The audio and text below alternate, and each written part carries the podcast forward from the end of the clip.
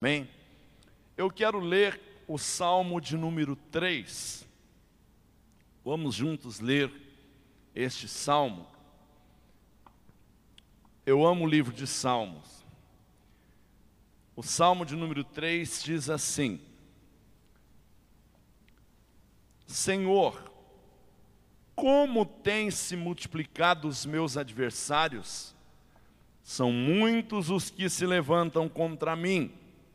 Muitos dizem na minha alma: não há salvação para ele em Deus. Mas tu, Senhor, és um escudo para mim, a minha glória e o que me exalta a minha cabeça. Com a minha voz clamei ao Senhor, ele ouviu-me desde o seu santo monte. Eu me deitei e dormi, acordei porque o Senhor me sustentou. Não terei medo de dez milhares de pessoas que se puseram contra mim ao meu redor. Levanta-te, Senhor, salva-me, Deus meu, pois feriste a todos os meus inimigos nos queixos e quebraste os dentes dos ímpios. A salvação vem do Senhor e sobre o teu povo seja a tua bênção. Em nome de Jesus, você diz amém. Queridos, eu gosto de enfatizar isto, que o livro de Salmos é um livro muito humano, porque não é algo que Deus está falando, mas tem a ver com aquilo que as pessoas estão falando para Deus. Tem a ver com a forma como as pessoas se relacionavam com Deus, consigo mesma, com as outras pessoas, com a espiritualidade. E este salmo essencialmente este salmo, ele fala de um assunto muito difícil de ser tratado. Ele fala de como lidar com inimigos, como lidar com opositores, como lidar com situação em que as pessoas se voltam contra nós em que determinadas experiências que a gente teve com pessoas gerou no coração delas sentimentos ruins ao nosso respeito. E na maioria das vezes não há explicação por que que esta pessoa deixou de ser teu amigo ou sua amiga? Por que que esta pessoa que você nunca fez nada para ela, absolutamente nada, simplesmente o fato de você existir, gerou no coração dela sentimentos ruins com relação à sua vida. Sem falar que nós, todos nós, sem exceção, em um determinado momento da vida podemos errar com alguém. Em um determinado momento da vida podemos prejudicar alguém. E aí então, este ato pode gerar também no coração desta pessoa um sentimento ruim ao nosso respeito. Este salmo foi escrito por Davi num momento extremamente difícil da sua história. O seu filho, Absalão, agora era o seu inimigo. Ele já tinha enfrentado Golias. Ele já tinha enfrentado os seus irmãos, porque quando ele chega para enfrentar Golias, Um dos seus irmãos disse que ele era muito presunçoso, que ele era muito audacioso. Quando ele vence Golias, ele tem que enfrentar a inveja do rei, os ciúmes do rei. E aquele mesmo que ele ajudou, aquele mesmo que ele resolveu um problema que ele não conseguia resolver, porque Golias era um problema que Saul não conseguia resolver, que o exército de Saul não conseguia resolver. Davi vai lá e resolve. E agora Davi recebe a ingratidão como paga daquilo, daquele favor que ele fez. Porque agora Saul deseja matá-lo. E aquelas pessoas que o honravam por ter vencido Golias, agora estavam perseguindo na intenção de matá-lo. Porque havia um decreto de morte sobre ele, imposto por aqueles que foram ajudados por ele. E neste momento da história, todos esses inimigos já tinham passado. Davi já tinha vencido o leão, vencido o urso, vencido a indiferença dos seus irmãos. O, os seus irmãos subestimavam o valor que ele tinha. Davi já tinha vencido Golias, já tinha vencido Saul, já tinha vencido os filisteus, já tinha vencido tantas coisas. E agora um dos seus filhos se levanta contra ele. E pior, este moço consegue envolver pessoas que eram próximas de Davi. Ele consegue convencer estas pessoas a comprar a sua briga.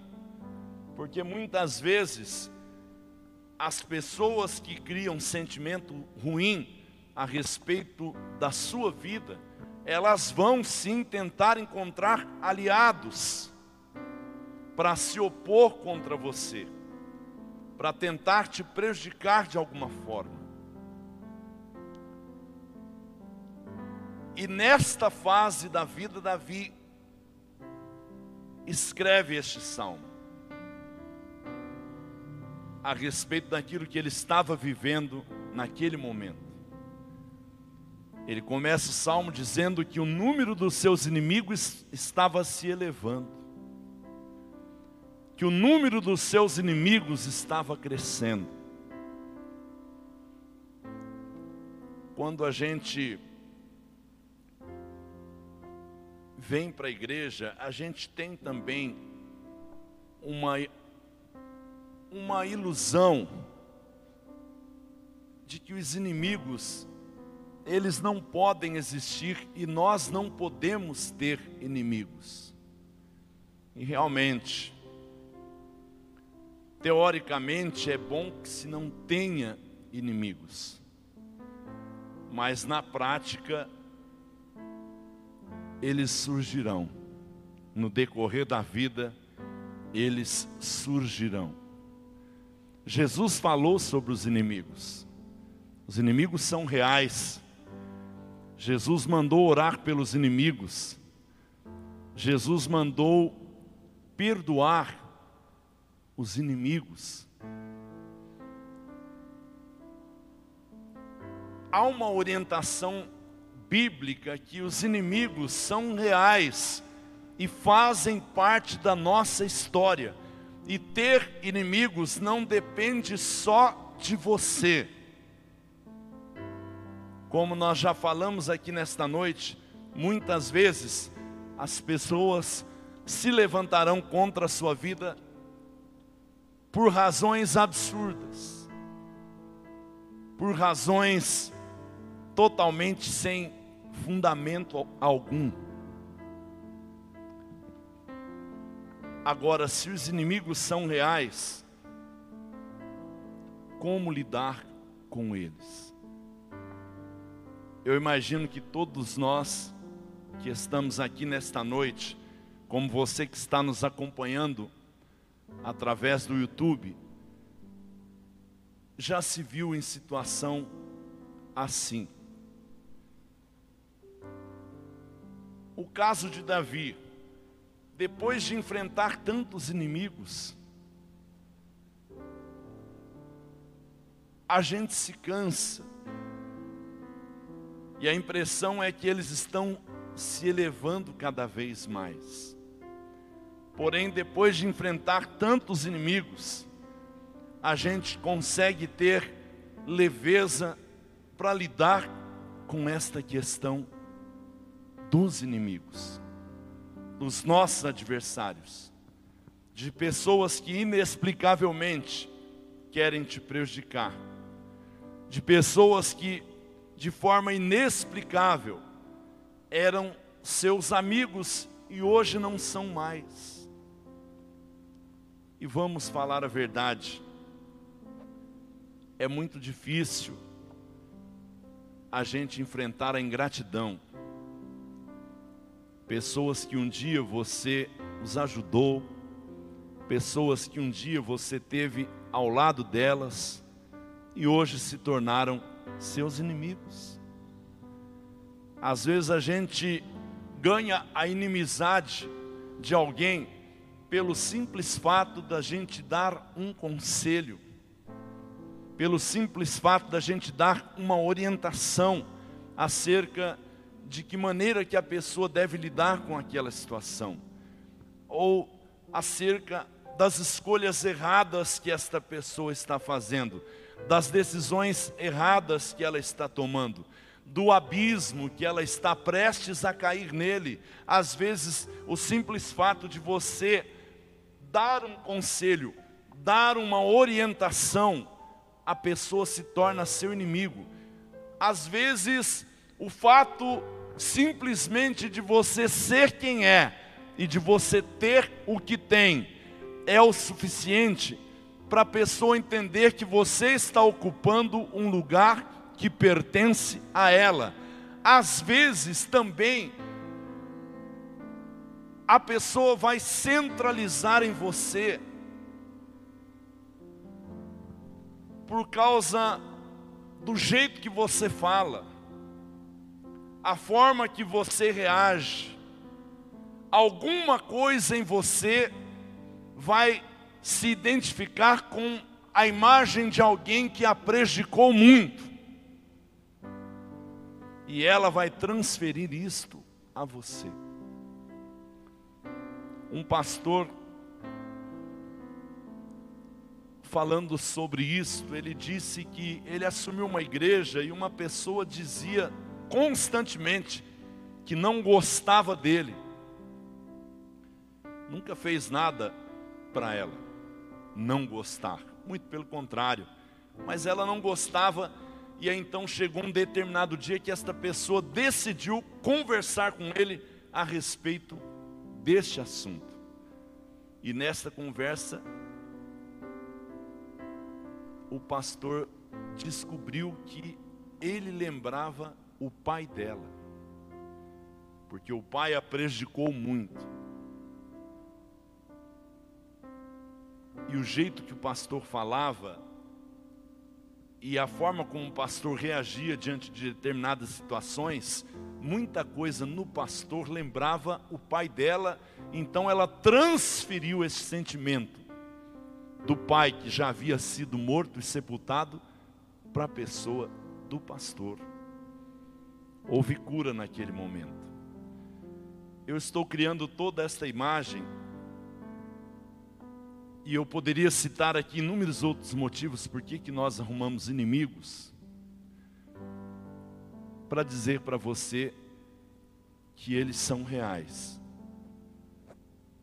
E para dizer para você que eles fazem parte da vida. Nós vamos constantemente ter que conviver com isto, ter que enfrentar isto. Porém, um homem chamado Davi, que enfrentou tantos inimigos, neste salmo, ele nos dá orientações que são preciosas para nós. E a primeira orientação que o salmista nos traz está no verso de número 3. E o verso de número 3 diz assim: verso 1 e 2 ele diz que ele tinha inimigos e o número dos seus inimigos estava crescendo. Porém, aqui está o antídoto. Porém, tu, Senhor, és um escudo para mim, a minha glória é o que me exalta a minha cabeça. Sabe o que isso quer dizer, querido?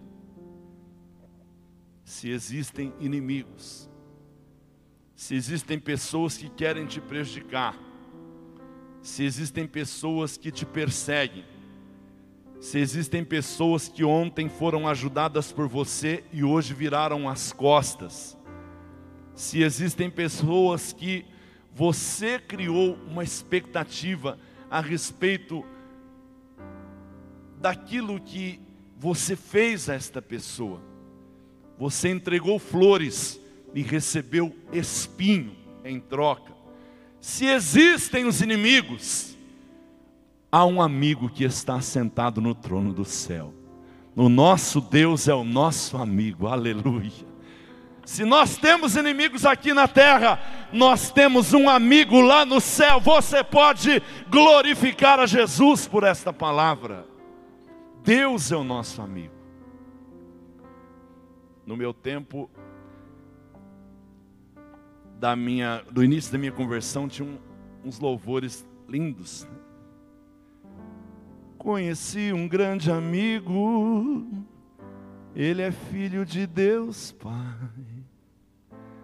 seu nome é Jesus Cristo, nele a gente pode confiar. Aleluia. Mais antigo ainda. Eu tenho um amigo que me ama, me ama, me ama. Eu tenho um amigo que me ama, seu nome é Jesus. Aleluia achei um grande amigo, Jesus, o Salvador. Querido, Deus está lá no céu. Há momentos da vida, quando os inimigos surgirem, lembre-se, se você tem inimigos na terra, você tem um amigo no céu. Queridos, a segunda coisa que o salmista nos ensina. Não transformar este tema em obsessão, e isto é muito importante. Olha o que ele diz no verso de número 5: Não transforme este tema da inimizade em obsessão. Eu me deitei e dormi, acordei, porque o Senhor me sustentou tentou. Queridos, porque a nossa tendência é ser escravizado por este pensamento. Às vezes a gente sente medo, porque a gente começa a imaginar o que esta pessoa pode estar tramando. A gente fica pensando o que esta pessoa pode estar falando de mim. A gente começa a pensar nisso, a ponto disso se transformar numa obsessão para a nossa vida.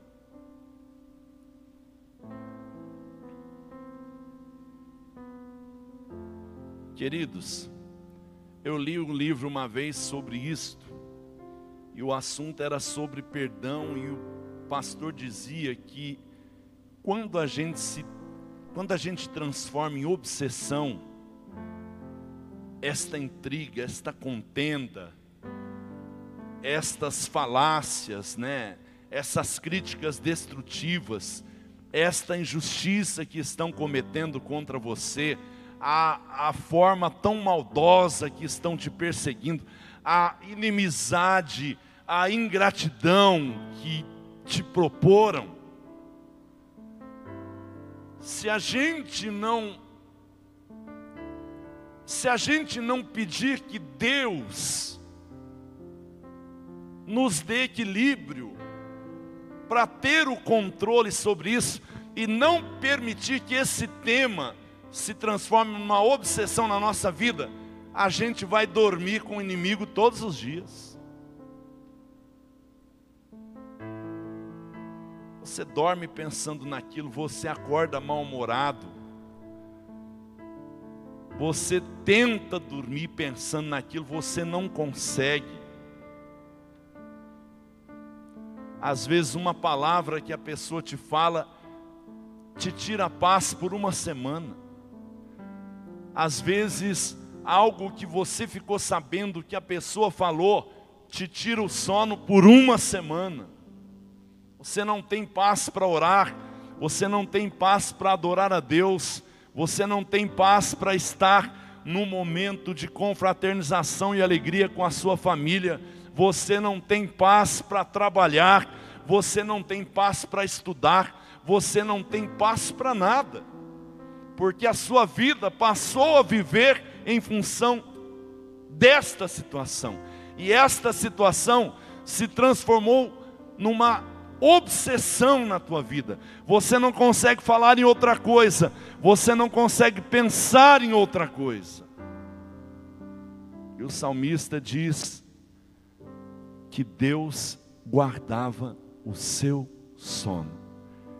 Que o Senhor nesta noite nos liberte, querido, de todo medo, independente do que estão tramando longe dos seus olhos e dos seus ouvidos, independente do que estão falando, independente dos projetos que Satanás tem usado para prejudicar a sua vida, independente de qualquer coisa, esse seu amigo que está no céu, é que guarda a tua vida, é que protege a tua vida, é que transformará toda injustiça em justiça na tua vida, é que fará, aleluia, com que a verdade prevaleça sempre, é que fará, amém, é que fará, querido irmão, com que você seja defendido, não com as suas palavras, mas pela palavra dele o tempo, com certeza, vai cooperar ao seu favor, mas você precisa sair daqui nesta noite com o teu coração descansado neste Deus que cuida, que livra, que protege, que abençoa a sua vida. Para de perder sono, para de perder a paz, para de perder a alegria, a alegria de viver, para de transformar esta situação em obsessão na sua vida. Para de ficar pensando nisso. Abra os seus lábios nesta noite e adore a esse Deus Todo-Poderoso. Abra os seus lábios nesta noite e adore a este Deus que te ama, aquele que te ama é também aquele que te guarda, aleluia. Aquele que te ama é também aquele que te abençoa. Aquele que te ama é também aquele que te protege. Aquele que te ama, não importa o que dizem de você, aquele que te ama é também aquele que sabe tudo ao seu respeito. Aleluia. Queridos, a terceira coisa que o salmista nos ensina o verso de número 7 é maravilhoso.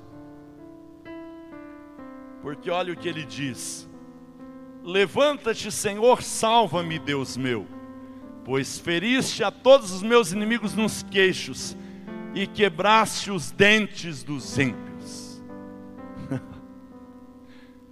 Você sabe, queridos, nós falamos um pouco disso hoje de manhã. E o que o salmista está fazendo é se expondo, é colocando não apenas a situação que envolve os seus inimigos, mas é colocando também aquilo que ele sentia. Porque às vezes nós não temos facilidade de lidar com os inimigos, porque nós temos dificuldade de lidar com aquilo que a gente sente. E nós não colocamos diante de Deus aquilo que sentimos, como o salmista está fazendo. Para a gente ter paz e serenidade,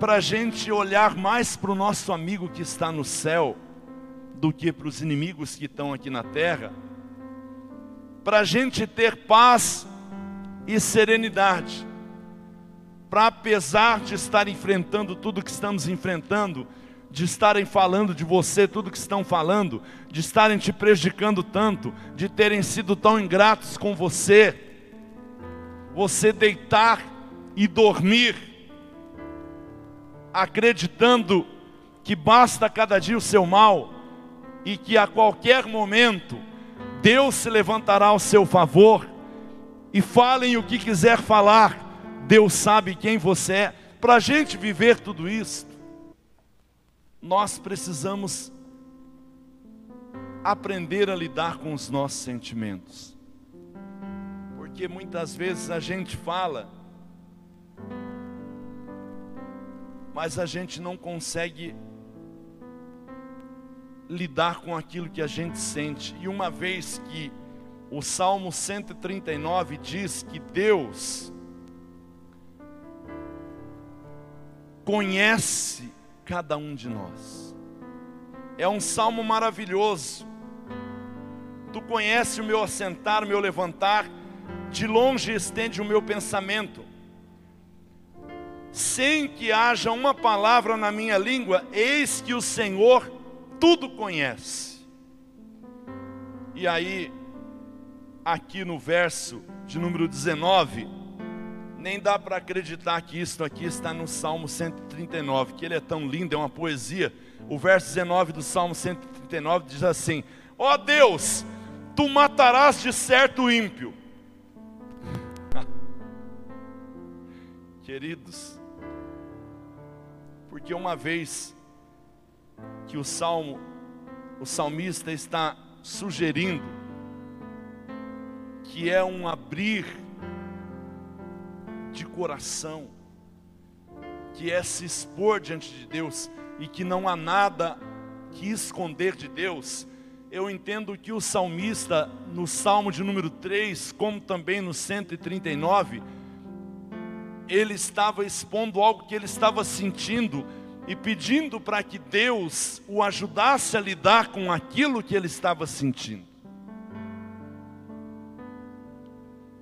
Esse foi o mal de Jonas.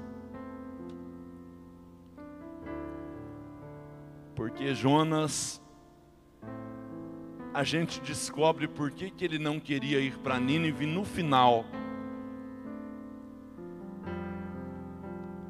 Ele não gostava dos moradores de Nínive. Ele disse isto no final.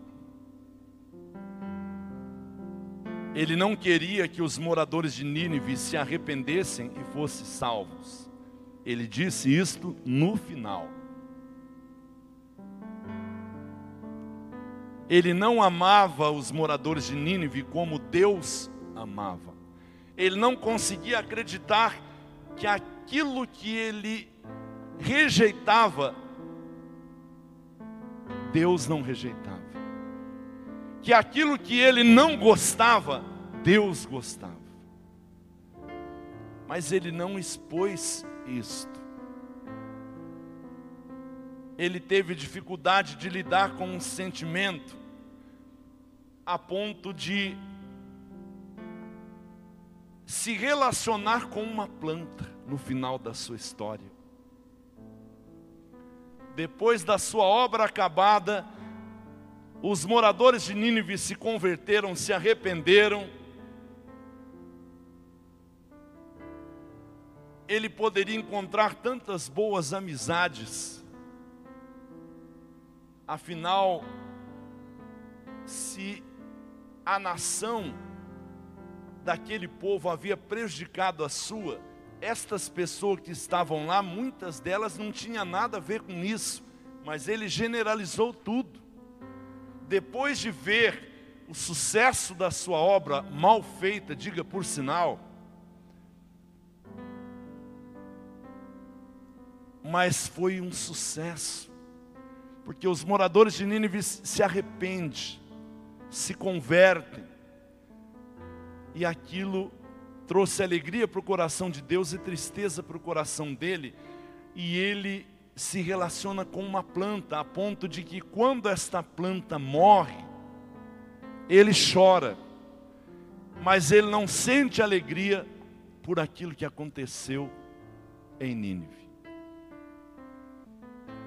E o livro de Jonas termina com Deus fazendo uma pergunta que nós não sabemos a resposta que Jonas deu para Deus.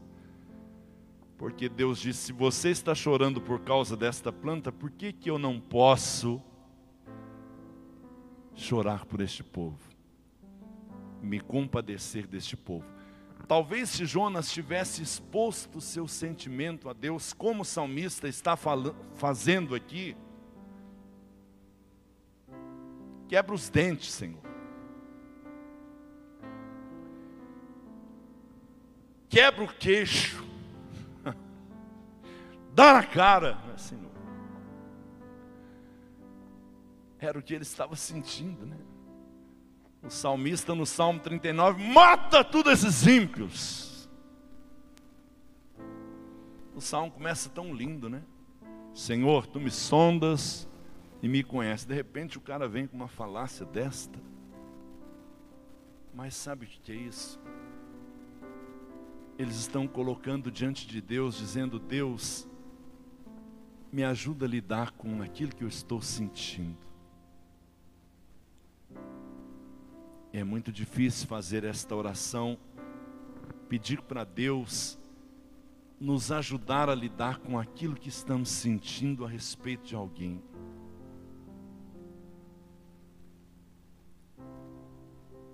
Porque a gente não gosta de sentir raiva.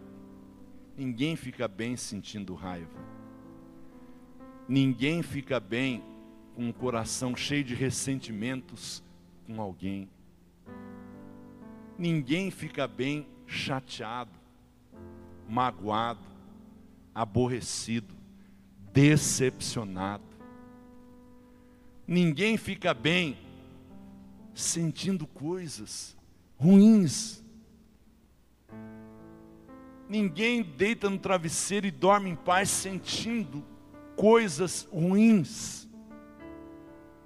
Por isso nós precisamos, assim como o salmista, rasgar o nosso coração diante de Deus e expor diante dele também aquilo que estamos sentindo. Senhor, este é o meu desejo, isso é que eu estou sentindo o que, que eu faço? Me ajuda a lidar com isso. Eu preciso colocar a minha cabeça no travesseiro e dormir. Eu preciso olhar para o céu mais do que para a terra quando os números dos inimigos estão se elevando. Eu preciso, aleluia, ter controle sobre os meus pensamentos, não posso ficar pensando nisto o dia todo. Por isso eu preciso aprender a lidar com aquilo que eu também estou sentindo. Queridos, ninguém melhor do que Deus para nos dar equilíbrio, para lidar com isto. Eu vou usar um exemplo pastoral que eu aprendi com um pastor de mais de 30 anos de ministério. Nós passamos em uma casa e ali ele ficou sabendo que uma pessoa falou horrores a respeito dele. E quando chegou a noite na igreja, ele pegou na mão e deu paz do Senhor. Como se nada tivesse acontecido não é porque ele era falso, nem hipócrita, mas é porque ele não era a pessoa, ele era ele. Ele estava livre, com seu coração cheio de Deus e blindado contra todos os ressentimentos, todas as mágoas, ainda que elas entrassem, elas teriam tempo de validade dentro do coração dele. Eu tenho tentado aprender isto a duras penas, que é impossível não ficar triste com alguém, é impossível não se decepcionar com alguém, é impossível não se entristecer com alguém, é impossível não sentir um, uma certa dose de ira a respeito de alguém. Mas quando estamos cheios de Deus, a gente sente, mas a gente não vive assim. Você pode glorificar ao Senhor por esta palavra? E a última coisa, no verso 8, ele diz: A salvação vem do Senhor, sobre o seu povo seja a tua bênção. Amém. Queridos, Elias achou que estava sozinho. Porque quando o número dos nossos inimigos se eleva,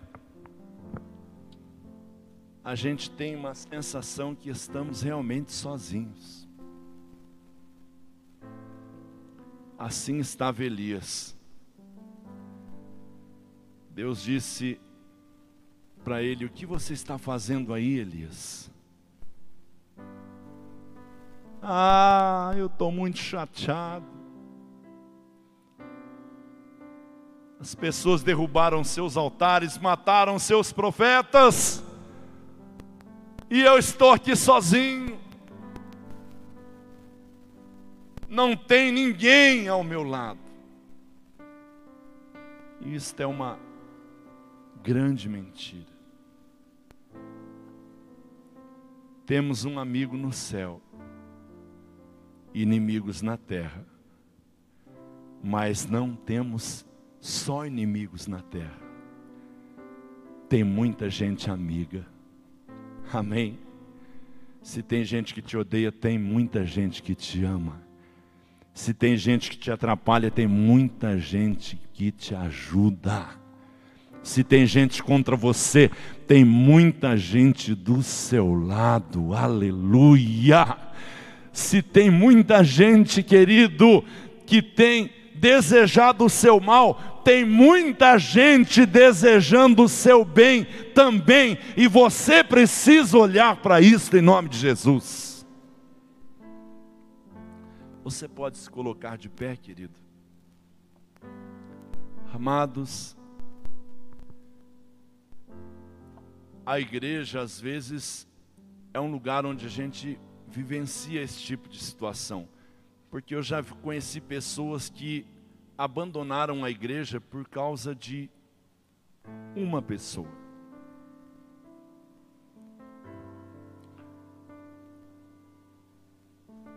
E a igreja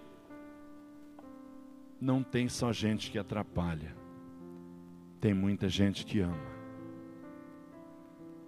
tem muita gente que ajuda tem muita gente que apoia, tem muita gente que é amiga.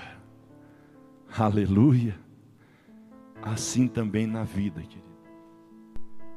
Se você tem encontrado opositores no teu trabalho, você pode ter certeza que lá tem muita gente que te ajuda e te apoia. Assim como também na sua família. Se você tem encontrado dentro da sua família biológica pessoas que te atrapalham, pessoas que te prejudicam, eu quero dizer a você que tem também muita gente que te ajuda e te apoia. Você pode glorificar a Deus. Nós temos inimigos na terra, mas nós temos um amigo no céu e nós temos amigos na terra. Levante a sua mão, querido, deixa eu orar por você. Soberano Deus, eterno Pai de infinita bondade, eu creio que tu estás aqui nesta noite. Eu creio que a tua presença é real aqui neste lugar. como também na casa dos seus filhos que estão participando conosco deste culto. Começa a visitar os corações agora, Senhor. Começa, Senhor amado, limpar os corações e a mente. Esta obsessão em ficar pensando o tempo todo nesta situação que trouxe tanta tristeza, que trouxe tanta amargura, que trouxe tantos ressentimentos, que trouxe tanta coisa ruim, seja liberto agora, Senhor. Satanás tem escravizado o pensamento. Satanás tem desequilibrado pessoas porque não tem controle a lidar com os seus sentimentos. Coloque no altar de Deus aquilo que você está sentindo nesta noite. Que Ele vai arrancar este sentimento do seu coração. Ele vai limpar o seu coração deste sentimento que tem tirado a sua paz, deste sentimento que tem tirado a sua alegria, desse sentimento que tem te feito até mesmo se sentir não merecedor da graça e da misericórdia de Deus. Coloque diante do altar de Deus, amado e querido, há problema com pessoas que é só no altar de Deus é que vamos resolver. Não vamos conseguir resolver com palavras, não vamos conseguir resolver com um bate-papo, com uma conversa franca, mas vamos conseguir resolver no altar de Deus. E nós colocamos diante do altar do Senhor. Não há o que esconder dele. A gente sente também raiva. A gente sente também ira. Porque nós estamos vivos, nós somos humanos mas nós colocamos diante do Senhor o que nós estamos sentindo, porque nós não queremos viver assim. Nós estamos sentindo, mas nós não vamos viver assim. Há um Deus no céu que nos ama, aleluia. E há muita gente amiga que Deus colocou para abençoar a nossa vida, para ministrar ao nosso coração, para estar conosco no dia difícil, e eu creio nisso em nome de Jesus.